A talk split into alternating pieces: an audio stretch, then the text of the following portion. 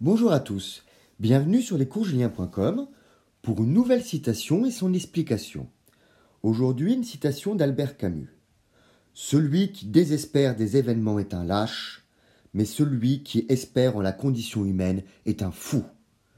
Elle est tirée de ses carnets parus en 1962.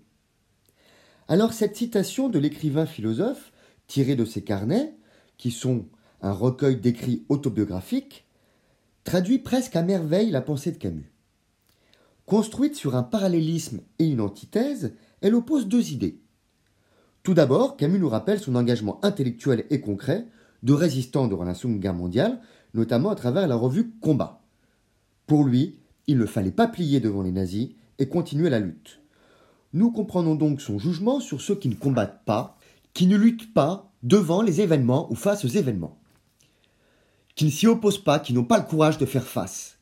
Celui qui désespère des événements est un lâche, nous dit-il. Cependant, on ne retrouve pas la même foi dans l'action à propos de la condition humaine, c'est-à-dire à la fois de sa progression mais aussi de sa qualité, de sa hauteur. On retrouve ici le pessimisme de Camus quant à notre humanité. Camus ne croit pas en la bonté, la générosité, la bienveillance, même dans un sens de la vie. Son œuvre, le mythe de Sisyphe, explique bien que la vie humaine est vouée à un éternel recommencement, à une monotonie tragique. C'est pourquoi il écrit Mais celui qui espère en la condition humaine est un fou. Effectivement, la raison nous pousse, d'après lui, à penser la condition humaine comme une fatalité, un état subi et non modifiable.